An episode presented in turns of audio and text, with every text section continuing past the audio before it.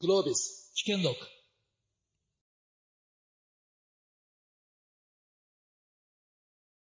は？い、皆さんこんにちは。えーっと、初っ端の全体会がキレッキレですごく飛ばし組だったと思うので、ブレークが入って、こちらから今見てると結構皆さん、口を、お口もぐもぐっていう感じで、あの、少し、えーこのセッションはですね、あの、パネリストに優しいモデレーターを 要望して、はい、あの、少し、あの、そんな感じでやっていきたいと思います。で、また、とはいえですね、お題が第一部全体会に引き続いて、世界に積極的に貢献する日本、えーその中でもですね、デジタルとアカデミック編ということで、豪華なパネリストの皆さんにお集まりいただいています。あの、すいません、なんかね、今日、さっきランチタイムの時に久しぶりにものすごい数の人たちとちょっと話しただけで大声で話さなきゃいけなくなったのでなんかもうすでに声が枯れて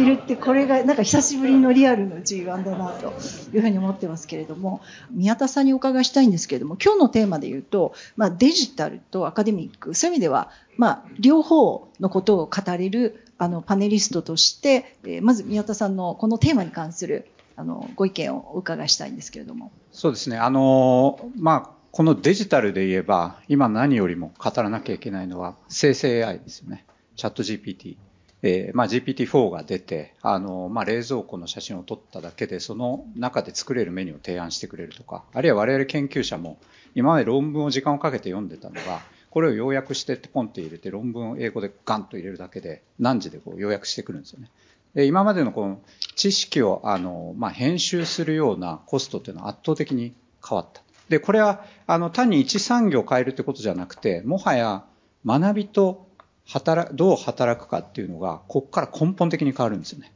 で、まあ、これは、あの、そもそも、あの、大学教育にもこう関連してくることなんですけども、今の受験勉強、正直やってる場合じゃないっていう。あの、まあ、そ、しょ、しょあの、1年半前に中国が、もう過去でずっとプレッシャーをかけ続けてきたあの伝統文化を、もうこれやめるって言ったんですよね。まあ、まさに詰め込み式で、あの、知識習得で与えられた答えに対する精度を問うっていう、あれで、あの、磨かれる力と現実で発揮できる力っていうずれてるんですよ。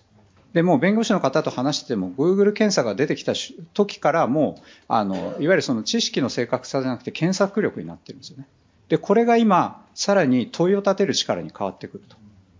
で、ここれだけ、まあ、中国はチャット GPT が出る前からも国家的判断をしてるんですけれども、まあ、日本の教育そのものが今ずれた状態で、そこに膨大なあの若者の時間を生存競争としてあの使わせるっていうことそのものを早くこう変えないといけない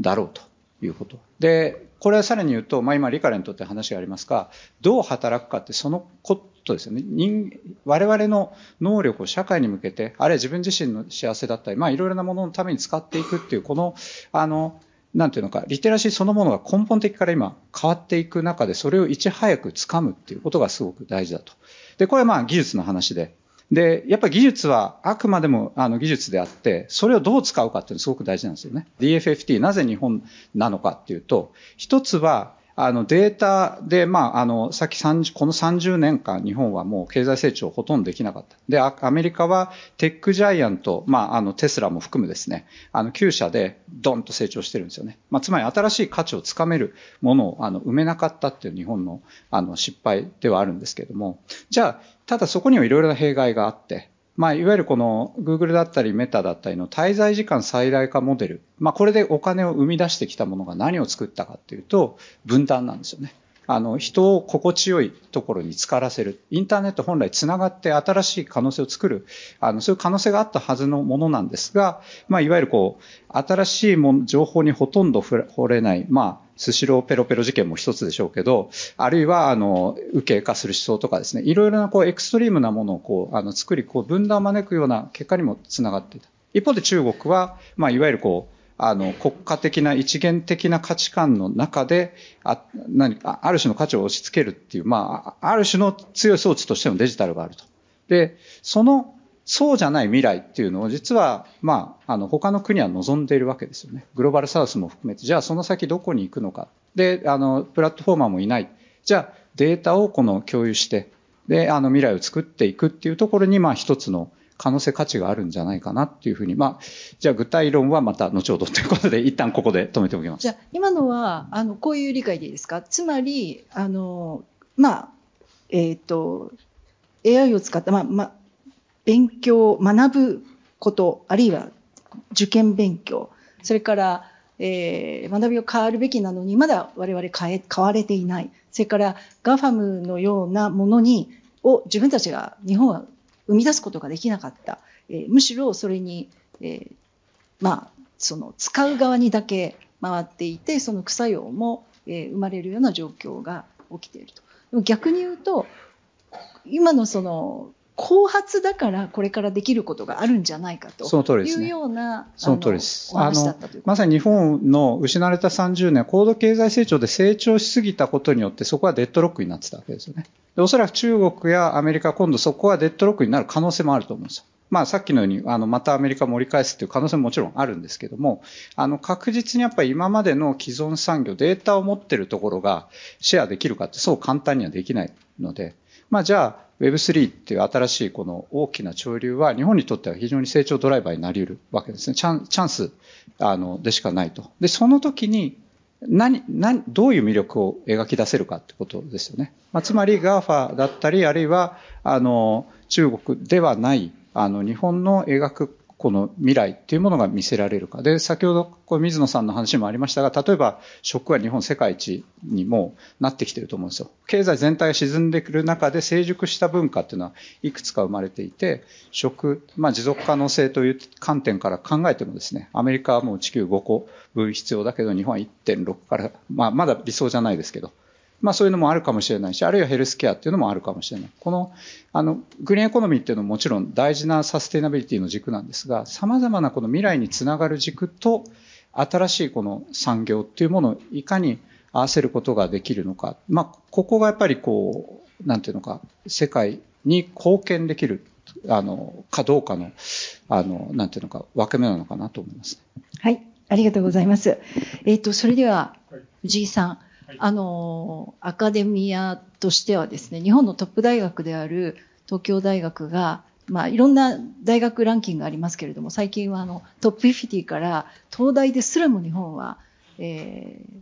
ランク外になってしまったというようなニュースがとても記憶に新しいわけなんですけれども、そのアカデミアの世界で、えー、世界の中での競争という観点から、この日本が日本の立ち位置、それからそのアカアカデミア、アカデミックな世界として、これから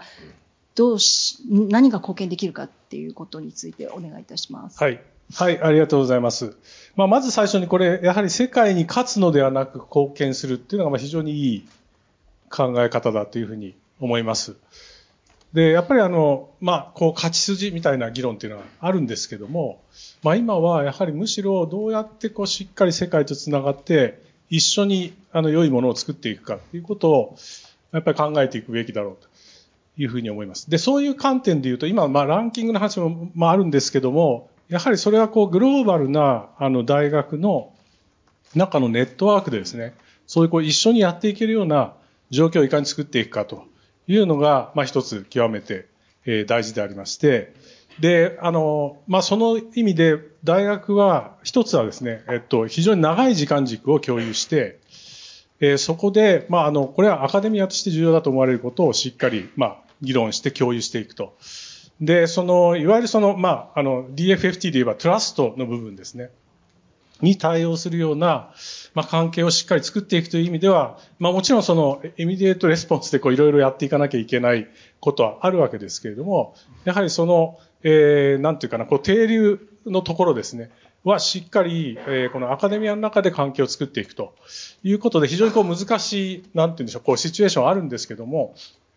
例えば我々でもまあ、今日もインドの話であるとか、まあ中国の話も出ましたけれども、まあ例えば中国の大学とも、まあずっと一緒にジョイントで、例えば教育プログラムを動かしたりとかですね、いうことはやっていますし、まあインドとも非常に、まあそういう意味では良い関係を作っています。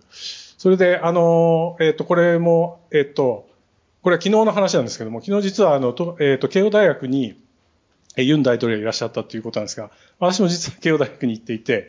で、これはあの、実はこの G7 と少し連動しているUniversity Alliance があって、U7 プラスっていうアライアンスがあるんですけども、で、ここでは、まあ、この G7 の、えー、の、まあ、サミットに向けて、えー、G7 のその公式のエンゲージメントグループではないんですけどね。なんですけども、そこへこうインプットをしようということで、まあ、慶応大学、東京大学、それから日本でいうと大阪大学、一橋大学なんかが参加していて、でまあ、今回はそれで Innovation in Peace and Security ということで、まあ、これをあの我々はアカデミアとしては、まあ、重要なこととしてやっていくべきだということで、まあ、これあのこのことを、まあ、あのこれはあのステートメントとしてあの岸田総理に、まあ、これは、えっと、トロント大学の学長さんが今チェアマンなので、まあ、彼が私に言ったというようなことをやっています。で、これは比較的ですから、大学アライアンスとしては、実は割とこう、時間時間短い、あの、珍しいパターンなんですね。で、えー、時間軸が長い方については、これはいつも言うんですけども、私はやはり大学はいろいろなバックグラウンドあるんだけれども、えっ、ー、と、人と人であるとか、組織と組織というのを、まあ、場合によっては国と国かもしれませんが、まあ、そういうものをこう結びつけていく、まあ、そういう存在であるべきで、で、これを、まあ、ある意味、こう、大学同士の関係の中で、まあ、その部分を私たちは担っていけるといいなというふうに思っています。まあ、そのためには、まあ、こう、大学間での、その、対話が必要で、で、対話のためには、先ほど、あの、話はちょっと出ましたけども、やっぱりこう、問いを共有して、まあ、同じ問いについてですね、まあ、しっかりと大学間、あるいは、まあ、大、あの、産業界もあるかもしれませんけども、そういったところでこう、つながっていくという、まあ、そういう、あの、場に、大学がなっていければいいなというふうに、まあ、とりあえずここまでで、はい、話を聞いてるととても明るい話にあの聞こえるんですけどもあの今今現在、えー、なかなかそうはなっていない部分もあると思うんですよね。あの藤井さん先ほど、えー、っと世界とつながって一緒にやっていくっていうことをおっしゃった時にポソッとあのまあ、難しいシチュエーションもいろいろあるんですけどっておっしゃったんですけど、うん、難しさって一体何なんですか？まあ、それはあの今の、まあ、中国の話であり、ええまあ、あのウクライナもありますけれども、まあ、そういうあのシチュエーションですよね。はい、企業の、まあ、マインドセットみたいな部分が少しそのボトルネックになっているというようなそういう観点で何か今感じてらっしゃる難しさとか課題みたいなのあるんですか？これを、ここが変わればもっとやれるのにみたいな。うん、あ、それはですね、それも、あはい、もうさっき議論になってましたけど、やっぱりそのインタンジブルアセットへの、まあ、やっぱり投資ですね。で、いかにや、まあ、大学ってほとんどそれなんですよ。あの、実を言うと。なんですが、これまでは基本的にこう、タンジブルアセットにはお金が投じられますけれども、まあ、まさにそのサブシディの話で、intangible なものをどうやって支えるかっていう話なんです。で、これをやはり、で、もう一つは、それが自分でできるようになってるかっていうのもあるんですね。で、それが自分でできるようになっていないと、本来は、まさにこのチャット GTP なんかもそうですけどこういうものが出てきたときに、本来はすぐ、 immediate に、こう、何かやりたいわけですよ、大学としては。で、こういうことやるべきだって言うんだけれども、そういう自前のリソースがあれば、すぐにできるわけです。まあ、ワクチンの開発なんかもそうなんですけども、できるんですけども、まあ、なかなか往々にしてそんなに余裕のある、まあ、大学はないですし、自前のそんな余裕式がないので、そうすると、まあ、あの予算申請してという、まあ、そういう話になっていくわけですね。だからそのあたりはどうやって作り出していくかっていうのが一つ非常に重要だというふうに思っています。ありがとうございます。あの、宮田さん、そういう意味では、宮田さんは、あの、その、えー、っと、大学に席も置きながら、例えばいろんな企業だったり、自治体だったりと組んで、いろんなプロジェクトをやられたり、まあ、今度、あの、大学を新しく、えー、作るというような活動もされてるんですけれども、あの、むしろその、えー、組織からある意味独立して自分で積極的に活動している中で、今のお話、例えばそのマインドセットの問題だったり、そのいろんなその予算の問題だったり、リソースの問題だったりとか、そういうものをまあ、そういう意味では、ある意味、日本に積極的に貢献する俺みたいなこといっぱいやられてるじゃないですか。俺軸。と、とはいえ僕もあの、慶応でもあり、東大にも所属させていただきながらも、あの、いろいろなしがらみの中で、こう、がんじがらみで、あ の、頑張っておりますという感じがあるんですけども、ただ、あの、確かに、それぞれの、やはり東大だからこそできることと、まあ今、あの、藤井さんおっしゃったように、やっぱり東大のレガシーを背負ってるからなかなかできないことってあるわけですよね。で、まあ、それこそチャット GPT なんか、やっぱりこう、テックジャイアントたちがあれやると苦情の方が多すぎてダメだったんですが、オープン AI はもうそこを知らんっていうふうにやって、こう、ある程度踏み倒しながら、こう、イノベーションをやっているっていうところがあって、やっぱ背負うもの、ああの、テックジャイアントたちであったとしても、あの、やっぱこう、困難があるわけなので、まあ、そこをやっぱ解決していくのは、いろいろな挑戦を、あの、多様な人たちとやっていくことだと思うんですよね。で、飛騨の大学なんかま、まさにさっきの、例えば入試制度を変えなくちゃいけないって言っても、まあ、今までのこの長、大きな流れ、この軸を前提に、あの、子供たちを勉強させてきたのに、いきなりこう、変えるのは難しい部分もあるんですけど、まあ、大学のスタートアップがあれば、そこはチャレンジできるだろうと。だからまあ、あの、100人ぐらいの、あの、いわゆるこう、あの、なんでしょうね、あの、こう、大学でそこでチャレンジをしてうまくいったらもうどんどんどん他のところに、あの、まあ、パクっていただいて流れを作れればいいと思いますし、まあ、そこは大きくなってもいいのかもしれないんですけども、やっぱりこう、なんでしょうね、ど、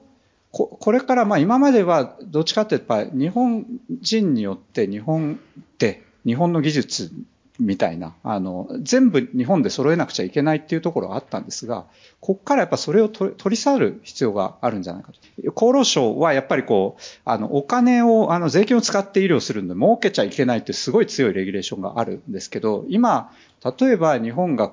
超高齢化社会でどこにお金を使っていくかってそこなので、そこは成長産業になり得るわけですよね。で、例えば遠隔医療っていうのは前コロナで相当やったんですけども、なぜ伸びなかったかというと、病院がいっぱいありすぎて、ありがたくないんですよ。遠隔が。でもアフリカ、ルワンダとかだと、もう医者がいないんで、もうめちゃくちゃ、あの、それが伸びるわけですよね。で、あるいはドローンでも、なんか、ジェットみたいなのボーンってなんか、お、大きな、なんでしょうね。こうこういう、こう、ので、ドローンボンって飛ばして、何十キロ先にこう、薬をボンって乱暴に落とすんですけど、日本だったらもう苦情殺到ですけど、そういうので、あの、新しいイノベーションを作ってたりする。でも、そこから精度がどんどん上がってって、あの、ベランダにポンって落ちるようなドローンがいずれ来るので、まあ、まさにこの日本だけでっていうことではなくて、まあ、この G1 の中にももうすでに世界で挑戦されている方々いらっしゃいますが、いろいろな人たちと、やはりこの、どうイノベーションを作るのかって、まあ、それがまあ、あの、新しい大学の高イノベーションですが、共にっていうところが、やっぱすごく強いキーワードになるのかなと思います。ありがとうございます。あの、そういう意味では、その、だからこそできることと、まあ、だからこそできないものと両方背負いながらやっているとすれば、えー、ここから先はですね、その、だからこそできる部分、これから我々どんなポテンシャル持っているのか、で、それをじゃあ実際に実現するには、あの、どうしたらそれができるのか、あるいは今、ボトルネックどうやって解消えー、することにどんなチャレンジをすればいいのか、そういったことをちょっとぜひ皆さんからお伺いしたいんですけれども、G さん、はい、はい、お願いします。はい、あの、そういう意味、まあ、今のスタートアップの話もそうです。先ほど宮田さんおっしゃったこともそうなんです。これまさに、あの、大学がうまくつながっていれば、まあ、いろんなところと、まあ、もう世界のいろんな、まあ、国とですね、の間の橋渡しできるわけですよね。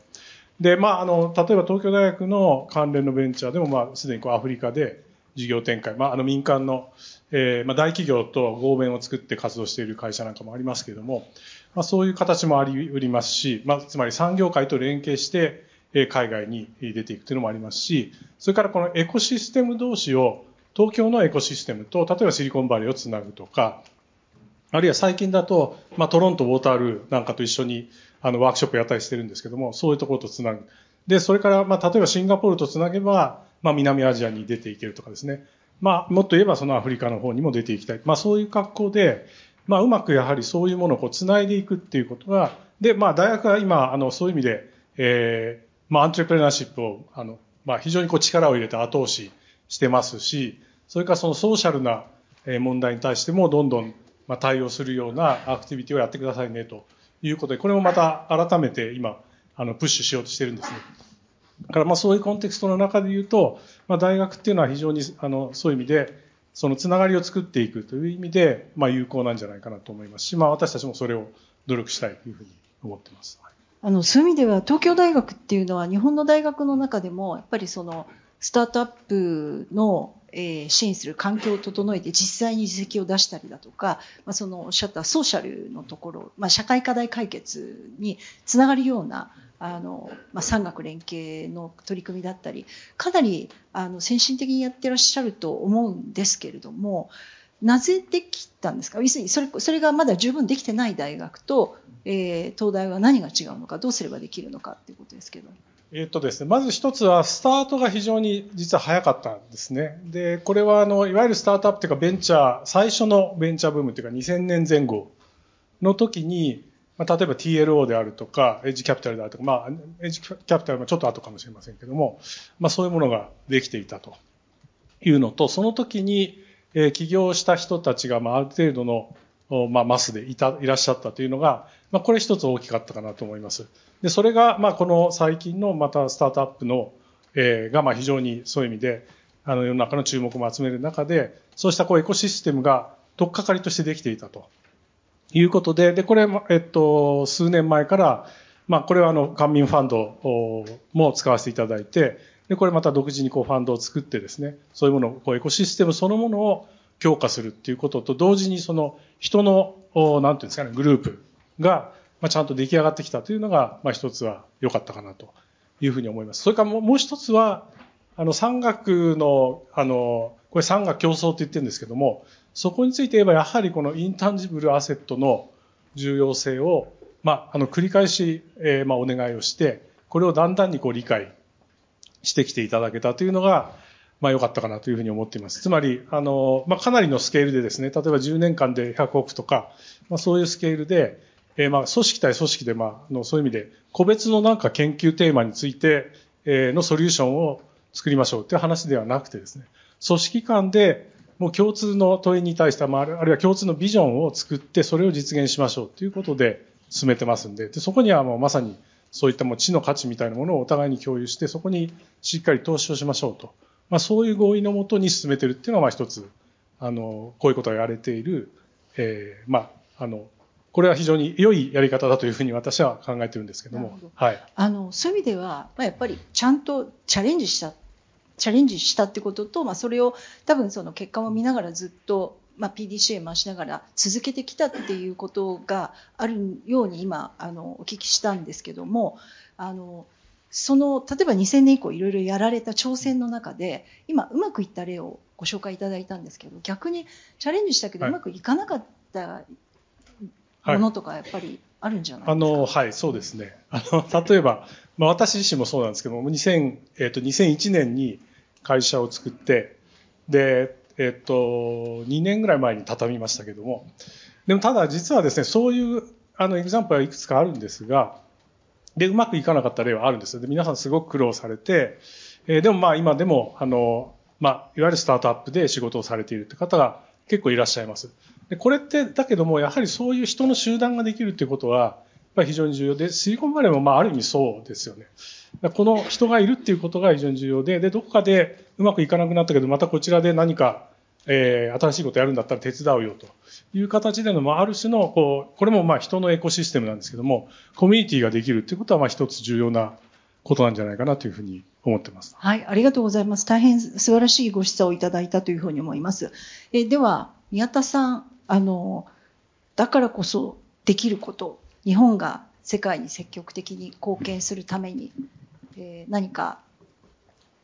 示唆いただけることがあれば。そうですね。あの、もう、今日の話でも出てきてるんですけども、やっぱり領域をこう、ぶち破って未来を作る力が大事だと思うんですよね。まあ実際例えばアップルが何、何を言ってるかというと、もう iPad、iPhone、あの iPhone を売る企業じゃなくて健康を作る企業になるって2019年言ってるわけですよね。で、その後最近出てきたのがモビリティなので、もう領域を超えて新しいのを作らなくちゃいけないと。で、あるいはまあトヨタなんかもずっとそこにこう、ウーブンシティとかに挑戦しながら、まあ、秋夫さんが引いた時のやっぱコメントとしては、自分はやっぱ、あの、自動車というところに関してはまだ、あの、なんでしょうね、あの、ステレオタイプな部分があったっていうところが一つの、こうか、彼の、まあ、いわゆる退任の弁だったので、あれやっぱり日本の企業にとってもすごく重要な部分だろうと。まあ、ななので、やっぱりこう厚労省が厚労だけ、まあ、行政もやっぱりこうあの壁をぶち抜いて、新しいこの未来を作りに行かなくちゃいけないし、で我々もやっぱりこう国境だけではない、いろいろなこの世界の問いと向き合う中で、やっぱ考えていかなくちゃいけないのかなで、今日、まあ、前のセッションで出てたやっぱグローバルサウスってすごく大事だと思っていて、で、まあ、それこそなんでしょうね、彼らが今何て言ってるかというと、まあ、いわゆる、まあ、私自身個人としては、神保さんおっしゃるように、ロシアのあの政策を失敗させなくちゃいけないと。そこに対して、もう、あの、あれを失敗させないと、やっぱ対話友人もつながるし、まあ、世界におけるこの安全保障のやっぱ、あの、ありの一決だとも思うんですよね。でも、じゃあグローバルサウスが何て言ってるかというと、いや、アメリカが、あの、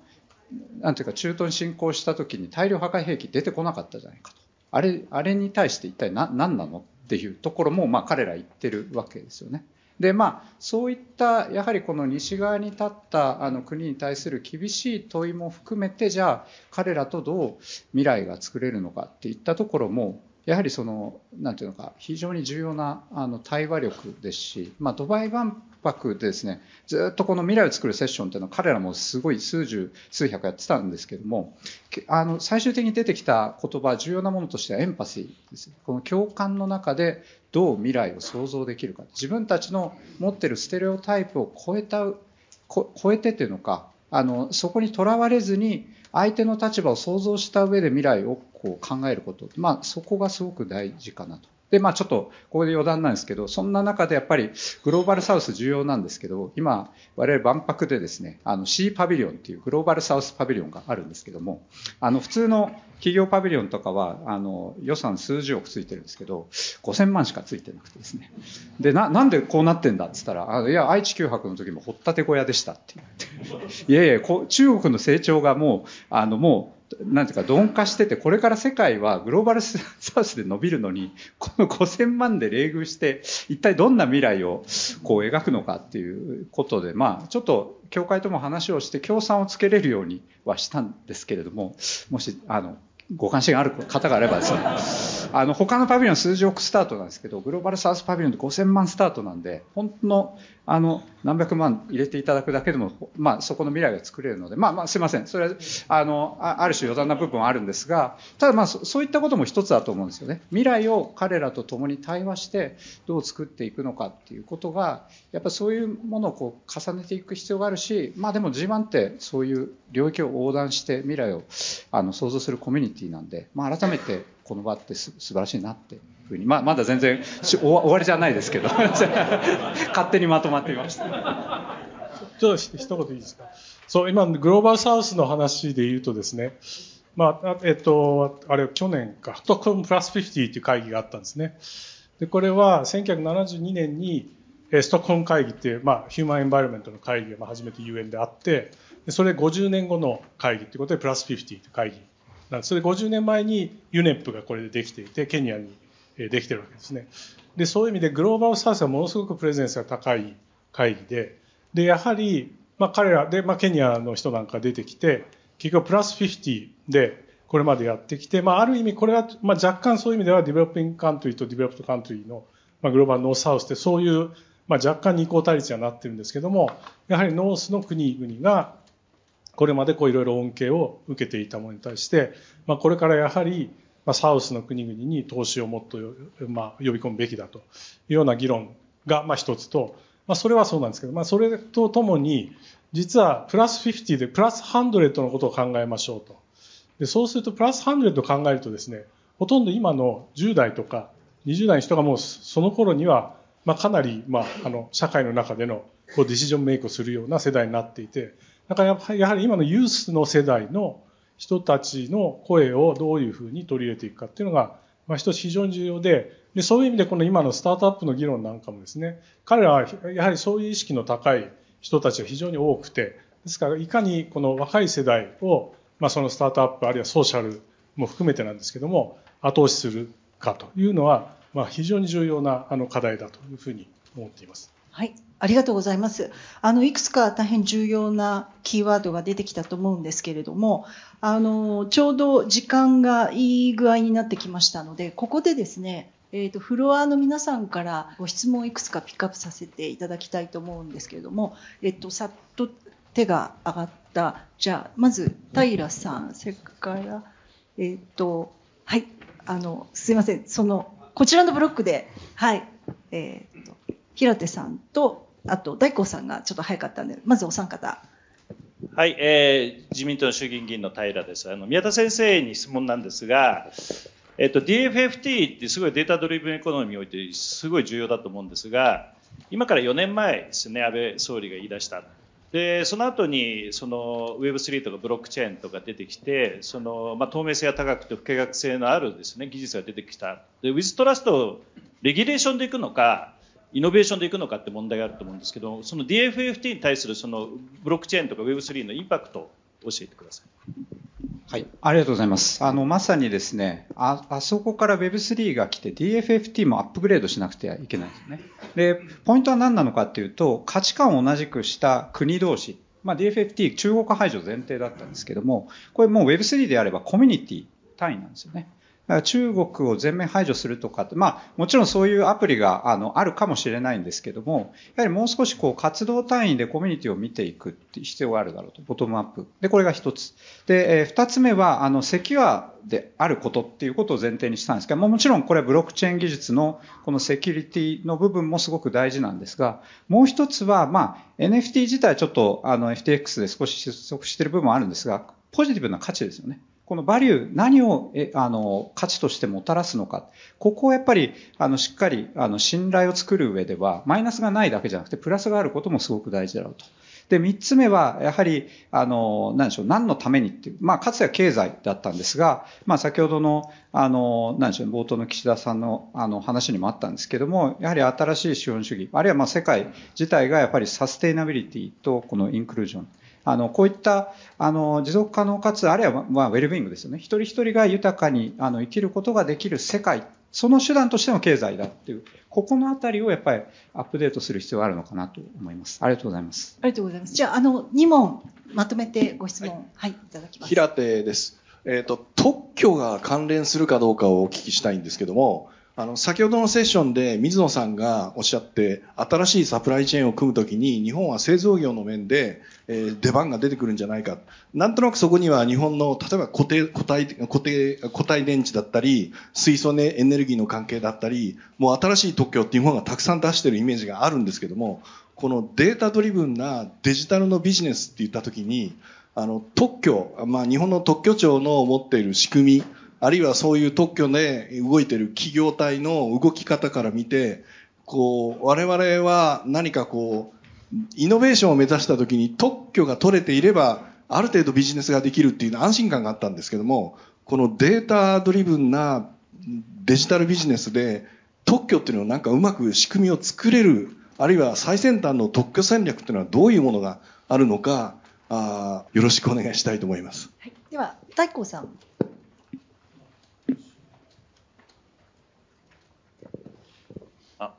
あの、藤井先生に質問なんですけど、あの、私も卒業生の一人として、あの、やっぱ教育の話さっき宮田先生されてましたけど、一番インパクトあるの東大の入試だと思うんですね。で、もう小学校1年生からサピックスに入って、みんな猛烈な時間をそこに費やして、子供たちが苦しんでる中、やっぱその、東大の入試が変われば多分一番インパクトあって、一番メッセージ性高いと思うんですけれども、それはできないんでしょう。かじゃああのまず藤井先生にあの受験の話を聞いてそれからあとどなたかあの特許の件。はいあのそうですね、まあ、東大の入試っていうことなので、まあ、今すぐにこれを変えますっていうとですね、まあ、相当にこうインパクトが大きいことになってしまうんですがただですねやはりよくあのそういうことをおっしゃっていただきます。で、これは、あの、で、実は東京大学も、先ほど宮田さんも100人っておっしゃったんです実は100人オーダーでは、あの、学校推薦型っていうのをやってるんですね。で、ただまあ、これは100人で、えー、マキシマムで今やっているという状況で、で、ただこの中から非常にやっぱりユニークな活動をする人たちも出てきていて、で、そういう意味で非常にいい、あの、仕組みだなというふうに私自身は、あの感じています。で、そういう意味でですね、あの、ですから今すぐこれをガラッと全部買いますというのは、なかなか申し上げられないんですけども、それと、まあ、もう一つは、あの、東京大学の入試そのものも、まあ、そういういいところもあると。つまり、あの、長年かけてこう、非常に最適化されてきた部分もありますんで、まあ、それはそれとしてやっていくっていうことなんだろうと思いますが、ただやはり、えー、もう少しこう、入り口を多様化したいという思いはあります。で、これは、あの、もちろんその能力の多様化もありますし、それから、あの、まあ、今、あの、私たちはダイバーシティ、インクルージョンの部分でも、えー、これも進めていきたいというのも考えているところでありまして、ですから、まあ、あんまりちょっとはっきりしたことは言えないんですが、ただ、あの、そうした違う形での、あの、入試のあり方っていうのは、あの、これ実はもう今、あの、現に検討もしていますし、まあ、これからももう少し検討を具体化して、まあ、できることならば実行していきたいなというふうに考えています。ちょっとまだいつからとは申し上げられませんけれども。はい。ありがとうございます。じゃあ変えられるということで。はい。じゃあ。はい。じゃあ、知財について、じゃあ、サクサクあの、フリーフロー、すべてフリーフローさせるかっていうと、そうではなくて、共有する部分っていうのは一部なんですよね。まあ、つまり、あの、全体のうち、いや、全部提供したら、あの、競争力なくなりますよっていうのがよくある話なんですけど、そうじゃなくて5%、あの、例えば共有するだけでも全然違うことが、もう全体としてはできるだろうと。で、まあ、まあ、まさに、あの、平瀬さんの領域の、あの、薬で言えば、今までは確かにこう、薬のパテントでその利益を上げてたんですけど、ここから先、どの薬をどんなタイミングでどう使うかって価値が変わるんですよね。例えば睡眠薬なんて、あの、飲んで効いたかどうかわかんないけど、処方してるわけですよ、今。でこれがこのデジタルでどう聞いたかって分かれば、じゃあどのタイミングでどれぐらいすぐ離脱する？あるいは浅い人にもこう、あの、処方して、あの、今まで出す、あの、すぐ離脱することによって副作用とか、まあ、を抑えることもできるかもしれないし、抗うつ薬、今まで心の力を止めてたんですけども、ぐっすり眠ることによって、あの、そちらの方面で治せるかもしれないと。で、ここのどう使うか、あるいはその後どうサポートするかっていったところをデジタルであの、つなぐことによって新しい価値が生まれつつあって、そこで、に、まあ、まさに、あの、GAFA だったり、あるいは、あの、製薬企業が今、しのぎを削ってるので、このパテントで固めた部分と、その周囲のフリーフローの中で作っていくビジネスの、ここの組み合わせが、あの、これから大事なのかなというふうに思います。以上です。はい。あの、そこのオープンクローズのやり方は、これは私の、あの、えー、個人的な、あの、まあなんていうか、まあ、私も一応、あの、工学を専門としていますんで、考えると、あの、デジタルとそうでないものと考えると、オープンクローズのところのは、デジタルの方がコントロールしやすいんじゃないかというふうに思います。まあ、宮田さんもあの一部おっしゃったと思うんですけども。で、あの、いわゆる物があるやつっていうのはですね、これやはりクローズのところは、まあ、どうやってそれをクローズにするかで非常にあの悩ましいところなんでありますけども、はい、あの、はい、これまあ一般論としてなんですね。はい、ありがとうございます。えっとすいません、さあの手がたくさん上がってるんですけれども、ちょっと残り時間が5分ぐらいになってしまいまして、えー、ごめんなさい。ちょっと最後に皆さんのあのコメントだけいただいて、えー、終わりにしたいというふうに思います。ごめんなさい、本当にあのこの後えー、今日もあと明日もありますからぜひ皆さん捕まえてお話をしていただければというふうに思います。あのまあ、最後なんでこのこのテーマ世界に積極的に、貢献する日本デジタルアカデミック編、まあ、つまり我々これから何ができるのかという話になるんですけども私実はあの古典ラジオ深井龍之介君がやってる古典ラジオにすごいハマっていてですね3500年の歴史をいろんなテーマで勉強するんですけどもいろんな話を聞くにつけ、人間っていうのは物語を紡いでで新しいその時代を変えていくんだなっていうふうにあの思うんですね。ですのであのこれから我々世界に積極的に貢献する日本という、えー、テーマのちょっとストーリーを簡単に一言ずつ皆さんから語っていただけたら、えー、最後のメッセージとしてというふうに思うんですけれども。えーと、じゃあ宮田さんからいきますか。はい、あのまさにじゃあそのいやあのスケール感のところから落としていきたいと思うんですけども、まだ農業革命っていうのはまさにこう富が生まれてそこにヒエラルキーの働くみたいな。で王の権力とか宗教ができて。で産業革命が始まってそもう経済という大きな力で我々飲み込まれていって歯車のようにははまっていったと。でまさにこう経済のために生きる社会を回すという時代だったのが、まあ、このデジタルの時代が来たことによって私自身はやっぱ多元的な価値ですね。お金金しかお金以外大事なものはあったんですけどもそれしかやはり共有できなかったんでそこでぐるぐる回ってきたんですがデジタルっていうのはもうすでにグリーンだったりとかあるいは人権だったりとか命だったりとかあのもちろん平和、まあ、そういうこう多様な軸の中であの世界を回していけるようなあの、まあ、そういうこう時代になってくるんじゃないかこの多元的な価値というものを我々があの想像して、で、まあ SDGs っていうのはまさにその第一歩だと思うんですが、その先をやっぱ考える必要があると思うんですよね。マイナンバーが今9500万ですよね。だからもうあのワクチンの時もそうだったんですが誰もがこんな速いスピードであのデジタルを活用できるとは思ってなかった。この礎をこう作っていてで今までできなかったことがなんでできるかっていうともちろん危機が訪れるっていうのもあるんですが新しい技術を使うっていうことだと思うんですよね。デジタル庁のこの礎のこの、まあ、礎っていうのかこの先に、まあ、どういうあの未来を想像できるのかっていったところは結構大事なのかなというふうに。そして、まあ、あの藤井さんおっしゃったようなそこをやっぱりアカデミア含めて共に作っていくということかなと思います。ありがとうございます。じゃあ藤井さんお願いします。はい、はい、あのまあ私たち今本当にいろいろなまあ困難にこう突き当たってるわけですね。で、まああの戦争もあれば、えー、クライメートチェンジもあれば、まあパンデミックもまああったわけで、えー、いうことで、まあこういうものをこうどう乗り越えていくかっていう時に、まああの最初にお話ししましたけども、まあアカデミアとしてはですね、そうそういうまあいろんな人と人あるいは組織と組織の間でのもうまさにこう対話っていうのを通して、まあ、こう私たちはこう知を生み出していくこう場ですから、まあ、知をこう共有していったりあるいはそのが、まあ、アカデミアの外の方々とも一緒になってこうあの知をこう一緒に作り出していくと生み出していくと、まあ、そんなことができていけばいいんだろうなと思うわけです。でそれを通して、えー、このその中でですねそうしたこう困難を乗り越えていくようなまあその道しるべを見出していくということをやっていかなくてはいけない。で、そのためにどうしたらいいかということなんですが、まあ、そのために一つややはり今の、まあ、少なくともこう日本の大学あるいは私たち自身もそうなんですけども、やはりもっとこうグローバルに、えー、まあ、出ていく必要もありますし、入ってきていただく必要もあると思うんですが、もっとグローバル、グローバル化を進めなきゃいけないというのが一点と、そそれからもう一つは、そういうこう対話を続けていく中では、やはりそのダイバーシティ・インクルージョンいう考え方をまあ、これを、まあ、あの大事にして、やはり多様な人たちとの対話を進めていく中でですね、そこからやはり新しいものが生み出されていくんだと思いますので、で当然にグローバル、グローバライズする中では、これやはりダイバーシティ重要、あるいはインクルージョン重要なのですね。まあ、ダイバーシティ、インクルージョンとグローバルというのを、まあ、進めていくべきなんだろうというふうに思います。はい、ありがとうございます。積極的に貢献する日本を実行、実現していくために、ということであのとても改めてこの G1 いいなと思ったのは堀さんが今日オープニングのところで、えー、何でしたっけ暗黙の不分率3つ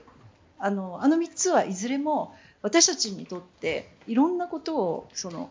安心し議論できる対話をどんなことについても対話できる心理安全をあれでこのコミュニティにもたもたらしていると思うんですよね。でその対話を通じて、えー、作り上げられた共感が新しいムーブメントにつながっていくということがとてもその改めてあのリアリティを持って感じられるあのセッションになったかなというふうに思います。あの大変素晴らしいお話をいただきました、えー、素晴らしいパネリストの皆さんにぜひあの拍手でお礼を申し上げていただきたいと思います。